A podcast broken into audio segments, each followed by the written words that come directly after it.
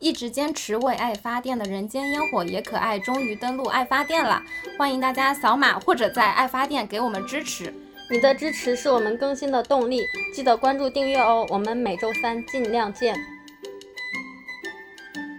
我是看霸总剧多到可以写论文的阿华，我是在视频行业工作，充斥着霸总剧多到免疫的洛仔。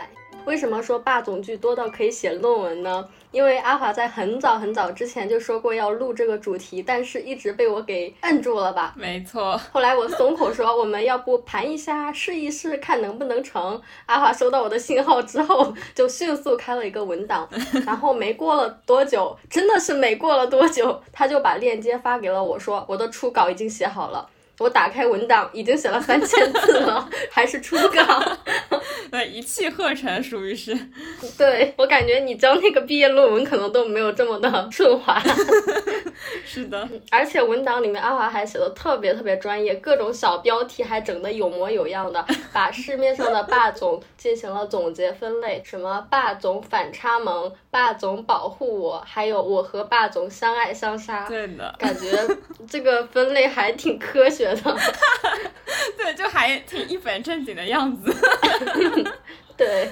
嗯，所以说这期就是来跟大家聊一聊霸总，也是因为前不久就是一年一度喜剧大赛二开播了嘛，然后我们听友群里面其实也有挺多听友在关注这个综艺的，然后感觉听下来大家印象比较深刻的可能就是少爷与我的那个节目，然后我印象当中好像当时这个作品分数也挺高的，好像是那一轮的 top 三吧，也挺出圈的。可以跟大家简单的讲一下剧情吗？简单粗暴的来讲呢，就。是少爷和管家的故事，但是不同之处在于，在这个小品当中，少爷呢，他只是空有一个少爷的身份，但是长得并不帅，甚至气质有点土土的，就连名字都很土，叫做刘波儿，而且那个发音一定要是刘波儿，就一定要很东北那个发音。对对对，我这个波儿可能还不够那个味儿，就是有点蹩脚，很特别的名字。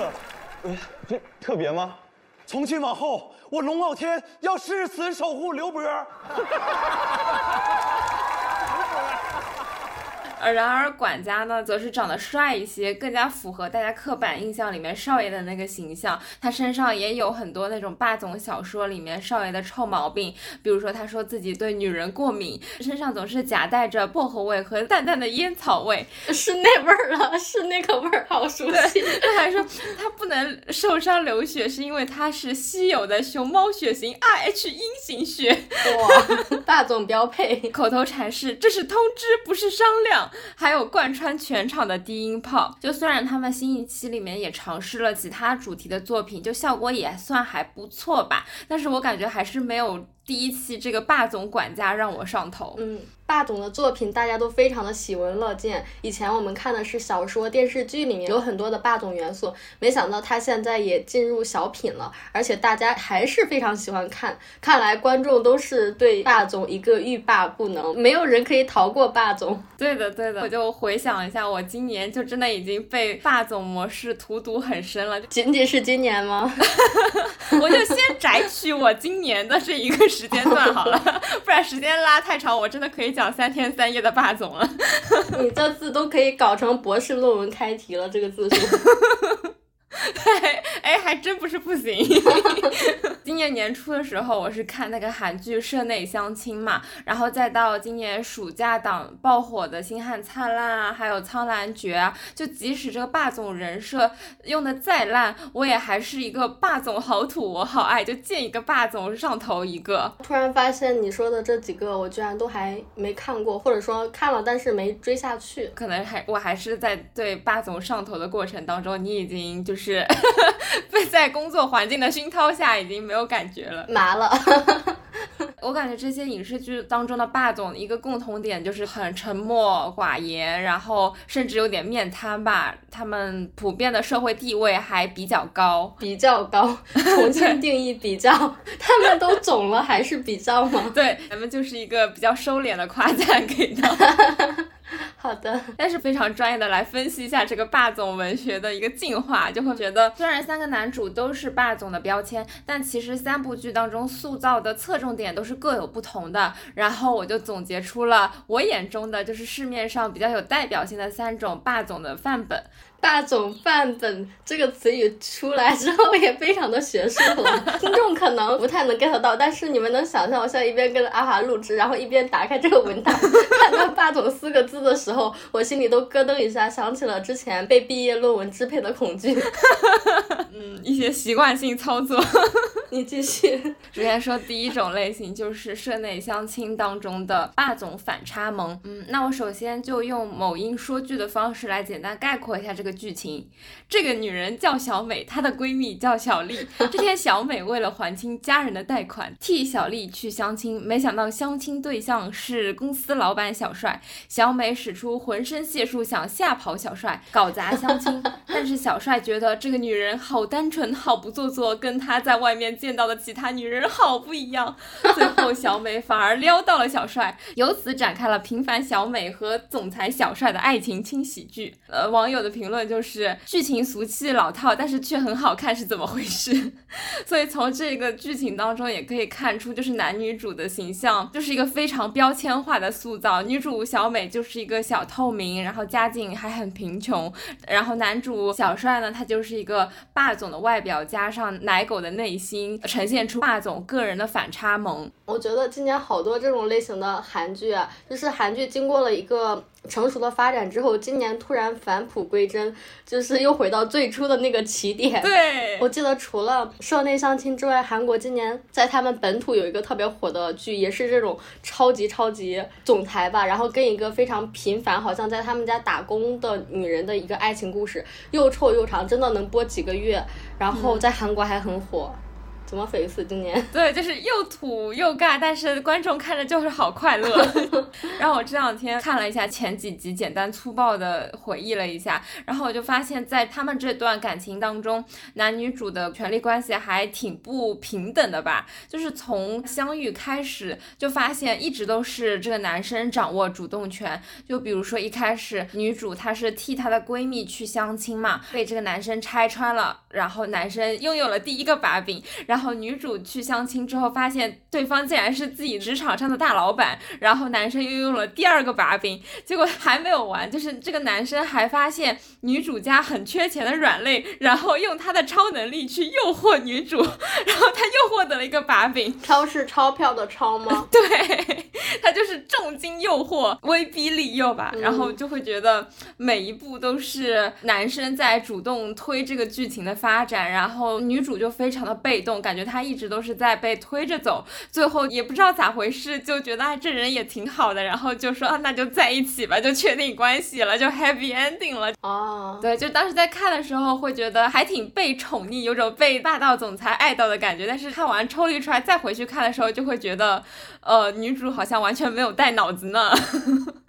然后我也作为观众代表吧，就分析了一下大家对这种类型的霸总上头的原因，然后我感觉就是。是在这种传统父权的社会下，可能东亚女性都对男性掌握主动权，或或者是男性处于高位，有一种习惯性的依赖吧。就比如说什么男主外女主内啊，什么女生嫁人是第二次投胎啊，然后什么女生工作好不如嫁得好，女生考得好不如嫁得好，就类似于这种话，就是在很多传统的东亚社会的教育当中都会经常听到嘛。然后这些话在早期韩剧的妈妈桑嘴里面也经常出现。他们也会说这种话去催自己的女儿要找个好女婿，这种感觉确实这样的言论非常多。哪怕我现在已经有了成熟的三观，我对信息也有了辨别能力，但偶尔还是会落入这些道理的陷阱。比如我有时候会刷到一些看似很有道理，然后分析的也很不错的文章，他把这些话包装的非常的冠冕堂皇，然后说的贼有道理、贼高级，都快把我给说服了。然后幸好我还保有那么一丢丢理智，能看到这些漂亮的解释跟文章下面它的本质其实还是不正确的。对，所以说还是挺防不胜防的。对的，因为就是在这个传统社会教育下，念到的都是就什么亲密关系就是男强女弱啊，就这已经是很扎根在我们社会文化很久的一些东西。虽然现在越来越多的女生努力的去成为一个独立女性嘛，但是当我们在现实生活中就是过于疲惫，你知道吗？被 现实毒打的太累了时候，不想努力了的时候，然后就可以通过这种霸总电视剧里面的女主来代替满足，就会觉得啊，被包养、被安排也不错啊。对，作文不是讲过一个段子吗？说看到自己的朋友嫁得很好，过的生活很轻松的时候，嗯，然后他说我好羡慕你作为一个独立女性啊。然后每次思文听到这句话，都会流下两行独立的泪水。有印象。对，就是这个道理。然后我还可以再补充说明一下，我看这个室内相亲的时候，我当时的心境，就是因为今年年初的时候，大家也知道上海封城嘛，然后每天我就闭关在家，这个毕业论文就是写了改，改了写，就是整个人的心情就是非常的焦躁、焦虑，又很不安。然后这个时候就会觉得，天呐，有个霸总来帮我搞定论文，然后救我出去，好像也不错。我也想抱这个霸总的大腿，然后直接躺平。霸总好辛苦。他又要搞钱，又要搞学术，就不仅要有钱，然后他的学术能力又要强，你要求好高哦。对对对，要个全能的霸总。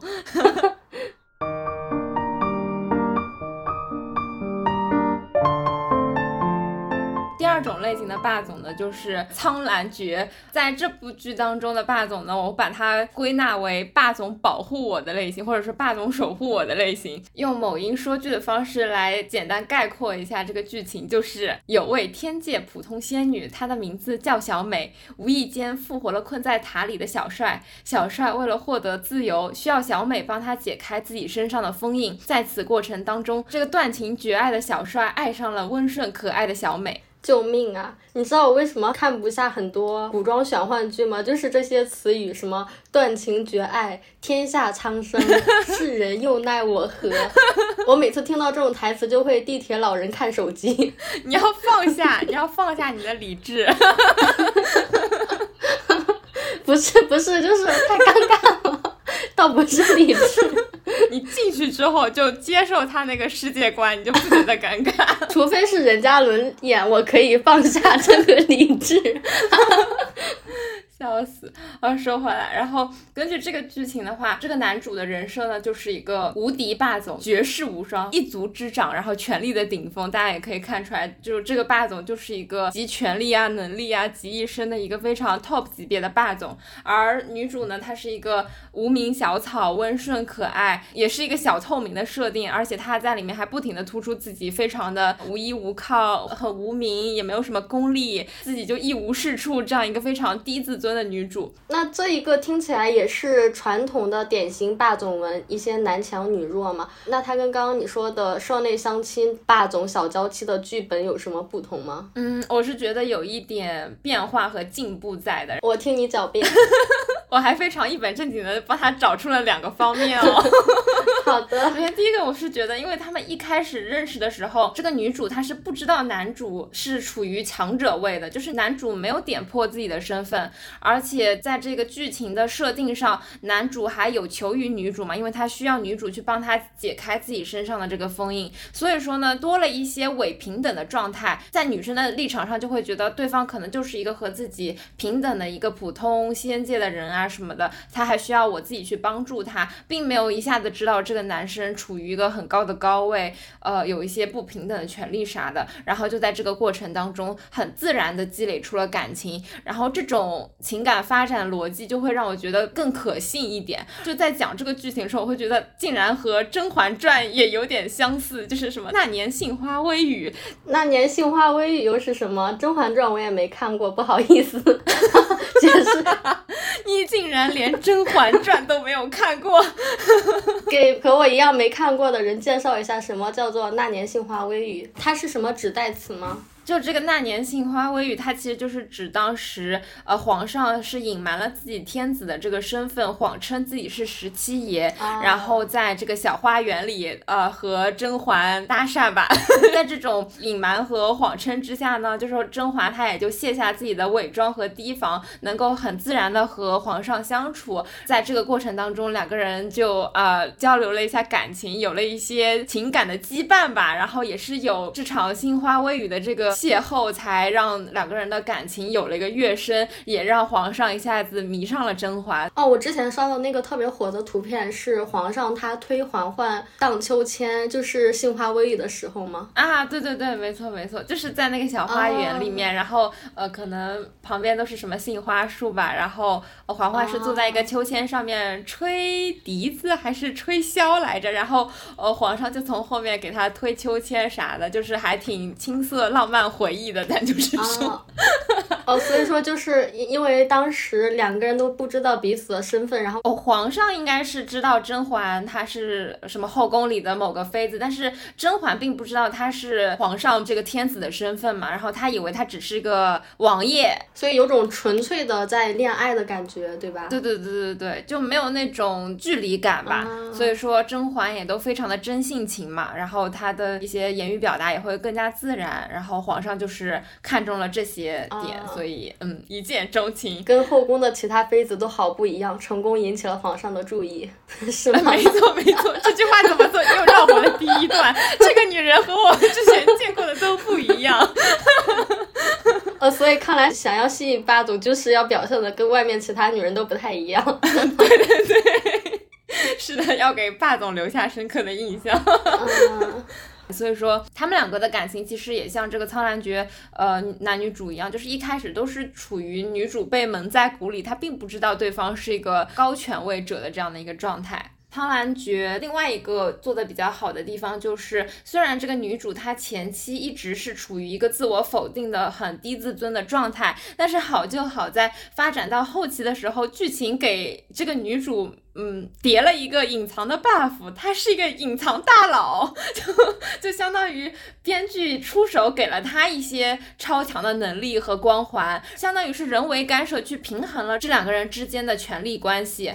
所以说，在这个剧情的走向上，观众看着看着就觉得，哎，好像霸总味儿没那么浓了，就哎，咱家小美成长了啊，她不再也不是一个无名小草了，她强大了，她甚至要去拯救苍生了，所以看着看着有点养成系那感。感觉就觉得，呃，他并不是完全受制于这个霸总了，就是霸总的光环变弱了，两个人开始有点能够平等交流了，所以说看到后来就会觉得，哦，也还行啦，就并不会觉得他是一个单纯以霸总开始，以霸总结束这样的一个很俗套的剧。嗯，那我就信了你刚刚前面的那些解释吧，很有道理，深入浅出，咱就是说。嗯，那对于《苍兰诀》这个剧。因为你也特别上头嘛，那你看这个剧上上头的原因是啥？我觉得这种霸总关系的设定能够满足我们普通女生就处于相对弱势的时候，渴望被看见、被认可、被喜欢的这种需求吧。因为在《苍兰诀》的故事里面，它的女主本身设定就是一个无名小草嘛，其实就是指代着很多很多平凡的你我。然后我们这种平凡小女生就会很渴望能够找到一个呃，发现自己、认可。自己赏识自己懂自己的人啊，而且这种情况的最极致就是这个人他还拥有一切，就是当这个男人他拥有一切权利，他是一个权力顶峰，他可以选择任何一个人的时候，但是他却坚定的选择了我，这就很爽。哦，这个确实很爽，我听着也很爽。对，他觉得我和其他妖艳贱货都不一样，我是一股清流，被他认出来了，这就很爽。这搁谁谁不心动？对对。对对对，就很容易上头。听到这儿我就很想问，因为前面都是什么霸总啊、天神啊，都是一些非常脱离现实的嘛。对。那你有看过那种普通人的恋爱故事吗？你有在什么电视剧里面看到普通人的恋爱故事让你特别上头的吗？也有啊，就比如之前的韩剧《山茶花开时》的这个爱情故事也很治愈。是治愈吗？对。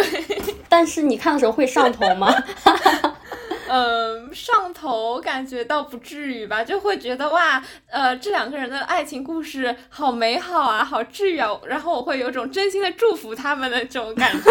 但是在看霸总剧的时候，我会很想介入他们，就是这个女主快下来，让我来这种感觉，魂穿女主。所以说，就是看霸总的时候，你会分泌多巴胺，就很甜，真的很上头。但是你看普通人的恋爱故事的时候，你就嗯，好治愈，爱情真美好，我祝福他们。对对对，我真心的祝福他们。平凡人的爱情故事让社会多了一份美好，这种感觉。什么鬼？那我提了那么多霸总剧，你一部都没看过，你甚至连这么经典的《甄嬛传》都没看过，那你都在看啥呀？嗯，但是我看过霸总小说。话说回来，你知道我们“人间烟火也可爱”这个标题的起源，它的出处是什么吗？呃，我就只知道它前一句话是“柴米油盐酱醋茶，人间烟火也可爱”。难道它是出自于霸总小说吗？对，是的，就是我之前看过的一个霸总小说，里面女主跟男主说的一句台词。天呐，我才知道他说了啥台词。一个小小的彩蛋，我们播客的这个名字居然是取自一个霸总小说，一个校园版的霸总，笑死！欢迎听众，看来把那部霸总小说挖出来。我我甚至现在还不知道那部霸总叫啥名字。看来真的没有人可以逃过霸总。你看我逃过了电视剧，什么逃过了小品，但是我逃不过小说，就逃。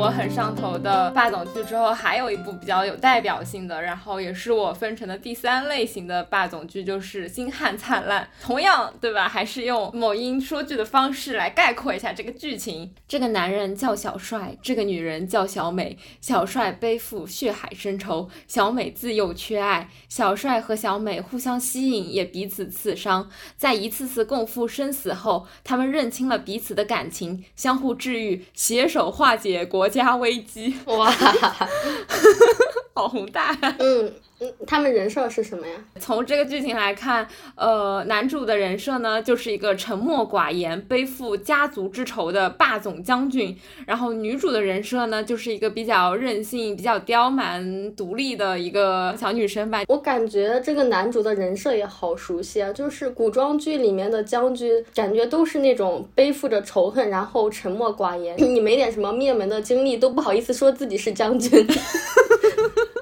是这样，是这样的。不过值得注意的是，就是在这个剧情介绍里面，它突出了什么互相吸引、彼此刺伤，就可以看出这对关系是呃今天列举的这三对关系当中最平等的，因为他们从他们的这个人设上来看，一个是。武将之女，一个是战功赫赫的将军，就是客观的家庭背景上已经不像社内相亲那么悬殊了。然后另一方面的话，这两个人物的角色设定上。呃，我觉得也是三对关系当中最势均力敌的两个角色的刻画，也都是很有主见呀，也都很要强、很独立。所以说，我觉得发展到这部剧当中的这个霸总范本，我觉得已经和现实生活当中的亲密关系很靠近了。他可以算是我看过的霸总当中进化的最最现实的一种霸总范本吧。是男霸总和女霸总是吗？有一点那味，就是可以相爱相杀了。可以平等对话了，这种。不过说了这么多霸总剧，然后也分析了一下大家为什么一边说霸总土，一边还是会很上头。其实感觉大家喜欢霸总文学最浅层的原因，也是最直接的原因，就是这些男人都过于完美了呀。在影视剧和小说当中，因为大家都会把霸总的特征强化、强化再强化，然后让这个人完美、完美再完美。就当你遇到一个人帅、多金又体贴的男人的时候，你怎么 say no 呢？就是根本没有。办法拒绝啊，然后而且毕竟现实当中根本没有这样的人存在，所以说大家就很喜欢在影视剧啊，或者说是霸总文里面去嗨吧。所以说大家爱看霸总，真的不能怪我们，是编剧把他写的太好了，不是我们的错。对的，就编剧已经拿捏住我们就好这口了，而且已经 吃定了现实当中就是没有这样的人。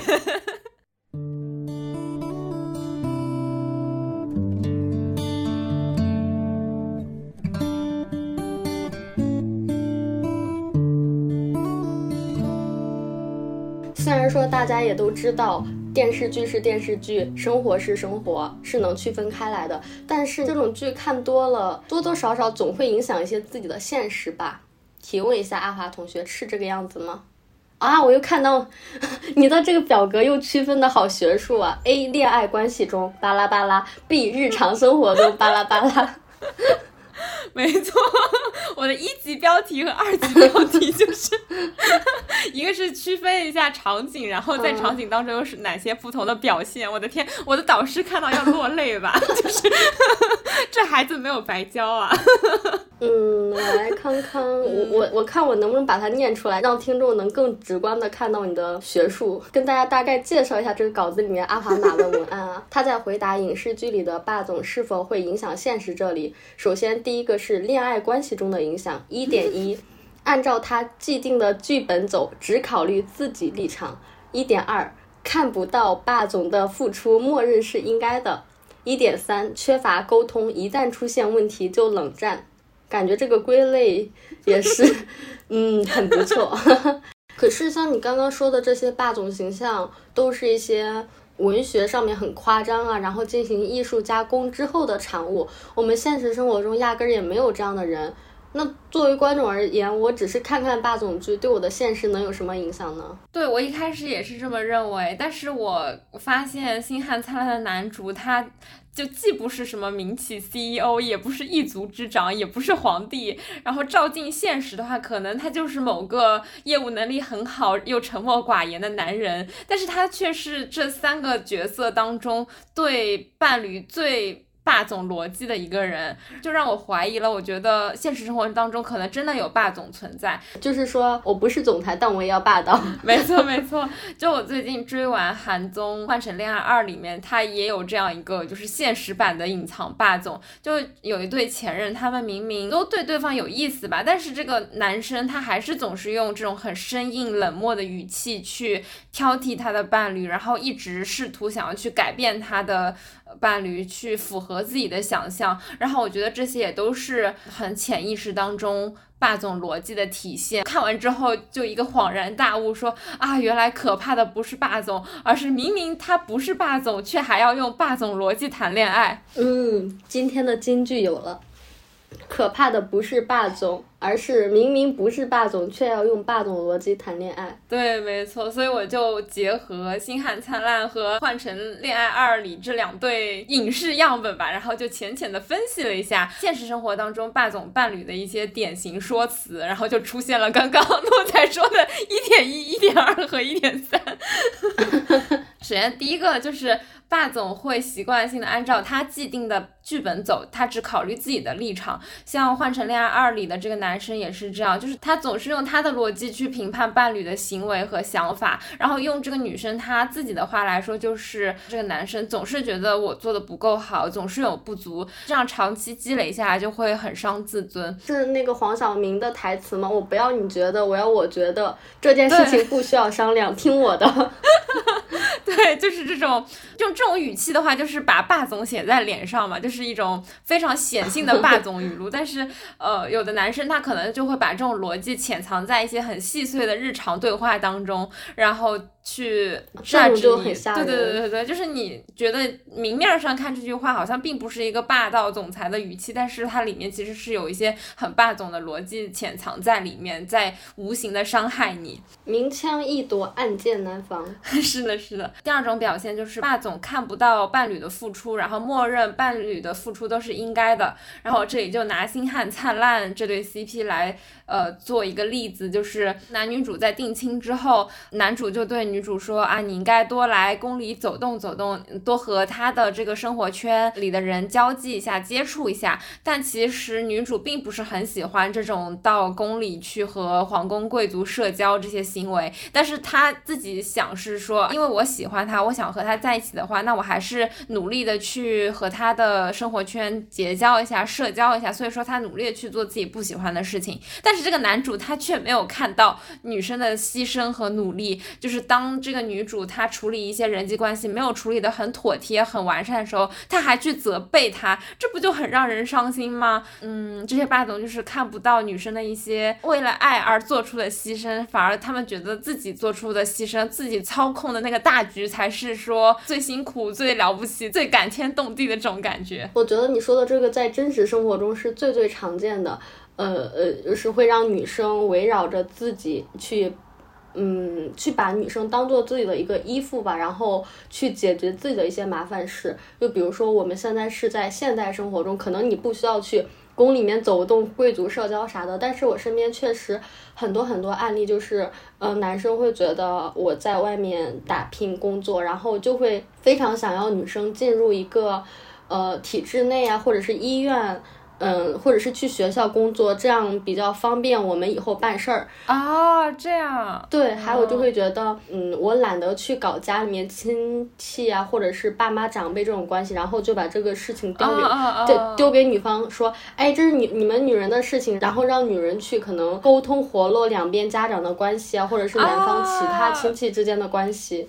对，是的，是的，就其实女方自己也并不喜欢这些破 琐碎的破事，但是就是其实大家在做的时候都是因为出于喜欢对方，或者说是珍视这段感情，然后去努力的帮他做好，或者说能帮他省下一点事情，但是对方却无视，然后等到哪天说什么处理的关系不好了，闹矛盾了，还要来责备女生，就好冤呀，委屈。嗯，而且最让人防不胜防的就是你现在会看到很多。一些比较成功的过来人，或者是说一些很有道理的文章，告诉你说。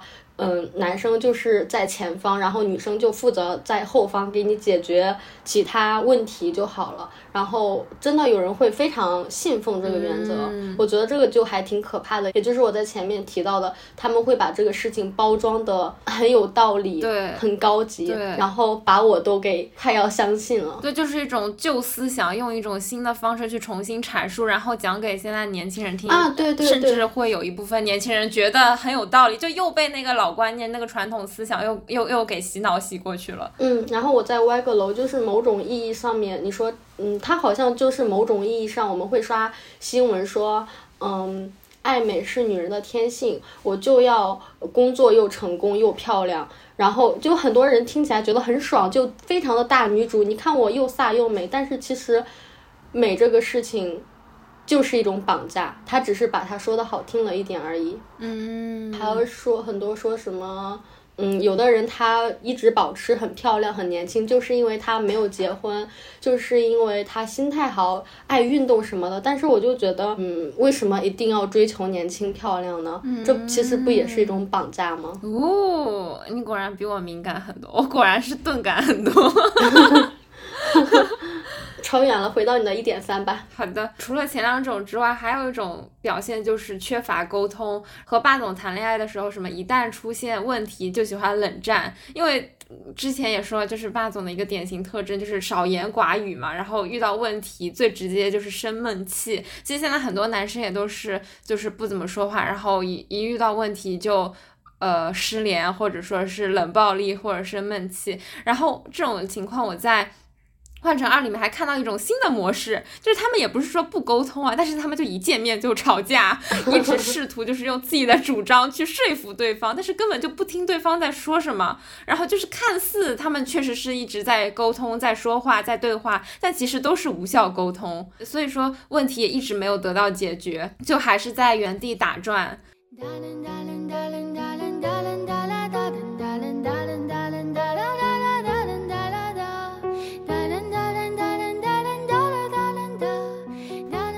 说的这些霸总思维还只是对恋爱关系的影响，但是现在霸总思维渗透了方方面面，甚至在工作中也会有很多霸总思维，是吗？我记得你之前跟我讲过。对的，对的，我就真的在工作当中碰到了这样的霸总桥段，就是和可以和大家分享一下，就今年七夕的时候，就是我们的品牌需要出一个节日短片嘛，然后七夕大家也都知道，肯定是围绕着情侣去展开，然后广告公司呢给我们的一个提案的主题就差不多是呃买车让生活更美好情侣篇吧，就大概是这样的一个主旨哈，然后简单阐述一下他们提的这个呃故事的。情节大致就是一对情侣，然后男生觉得没车让女朋友过得不够幸福，自己很愧疚，然后就暗下决心，有能力了一定要买辆车，让我的女朋友过上幸福的生活。结果在七夕那天，终于他去提了车去接女朋友下班，然后女朋友看到男朋友开着车来接自己，就超开心，从此两个人就过上了幸福的有车生活。当时广告公司把这个本子交给我们的时候，就是我作为一个小小的甲方，竟然就没有看出霸总人设，就我只是感觉到可能稍微有点夸大了打工人情侣的苦涩，有点把生活的苦过于夸大了。而且就是写这个脚本的编导，她也是个姑娘，你知道吗？就是无意之间她自己写出来的这个策划创意，竟然也是一个小霸总文学吧，延续了这个霸总套路。我感觉可能就是我们两个人都潜移默化的接受了这种霸总的设定。但是这个时候，我的师傅出现了。哇，是这个敏感的男人对吗？对，我和另外一个编导，我我我们俩都是女生。然后这个时候，唯一的一个男性出现了。我的师傅他就敏感的识别到，他看到这个本子，他就说：“你们这个剧情写的好霸总啊。”然后他还问我，他说：“呃，阿华，你有这个感觉吗？”然后我就跟师傅说：“我说，嗯，我感觉倒还好吧。”然后他就跟我说：“那你还挺不敏感的。”就我心想说：“啊，确实，刚刚也大家也可以发现，我确实对这方面比较钝感，就很容易会被洗脑。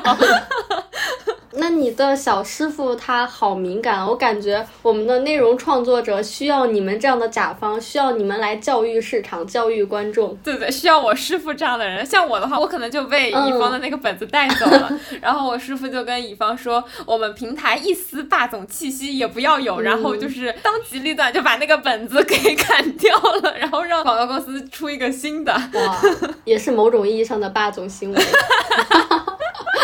霸总竟是他自己，这个方案被我否定了，不需要商量，就是不行。是的，我们的平台不能有一丝霸总气息，我的女人不能受一毫伤害。笑死我，套娃了变成。我们不想看霸总，但是我们都会霸总。就是从我和这个编导以及我师傅的这个对比当中，我们浅浅揣测一下，有可能就是女生看到霸总叙述的时候就更倾向于接受，有可能是因为我们的霸总剧啊、霸总文啊都看太多了，就是有点接受的门槛就降低了。然后，但是男生看到之后反而会下意识的，就是第一时间反应过来，然后就去排斥、去反抗。我不知道是不是因为这个原因，反正。嗯，就还挺让我惊讶的，我师傅这样这样一个敏感识别。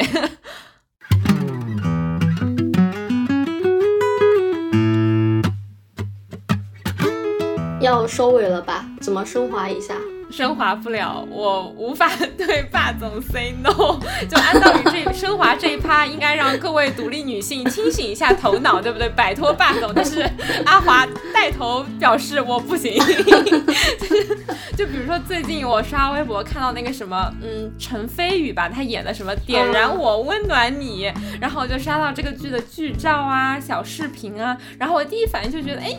这个剧的男女主互动还挺有 CP 感的嘛，还挺想看的。结果一搜这个剧，妈呀，貌似又是个霸总剧，我就会觉得怎么霸总剧对我的吸引力这么百发百中啊？嗯，我可以明确的告诉你，可以把貌似去掉，它就是一个霸总剧。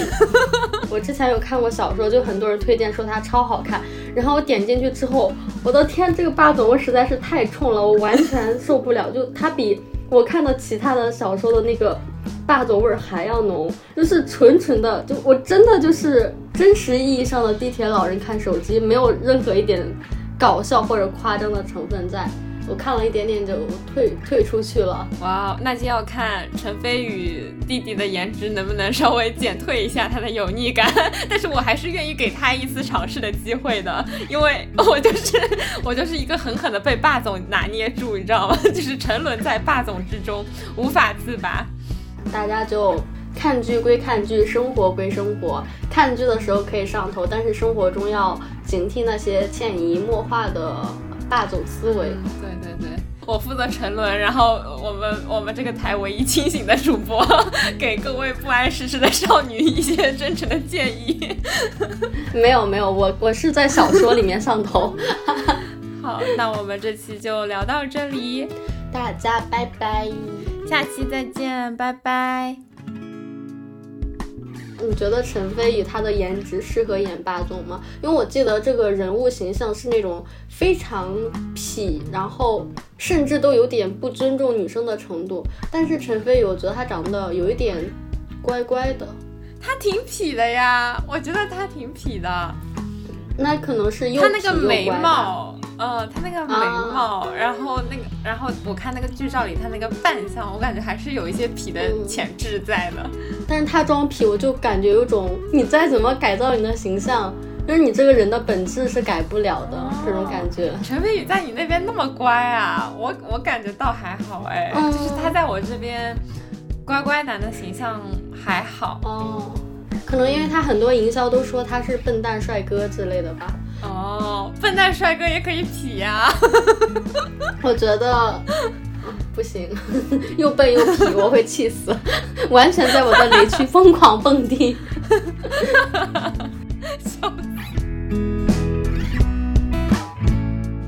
欢迎大家在各大平台订阅《人间烟火也可爱》，关注微博“可爱充满人间”。也可以添加微信可爱 FM 幺幺幺七加群一起聊天，有任何选题建议发送至邮箱人间烟火也可爱的首字母小写幺幺幺七 at 幺二六点 com。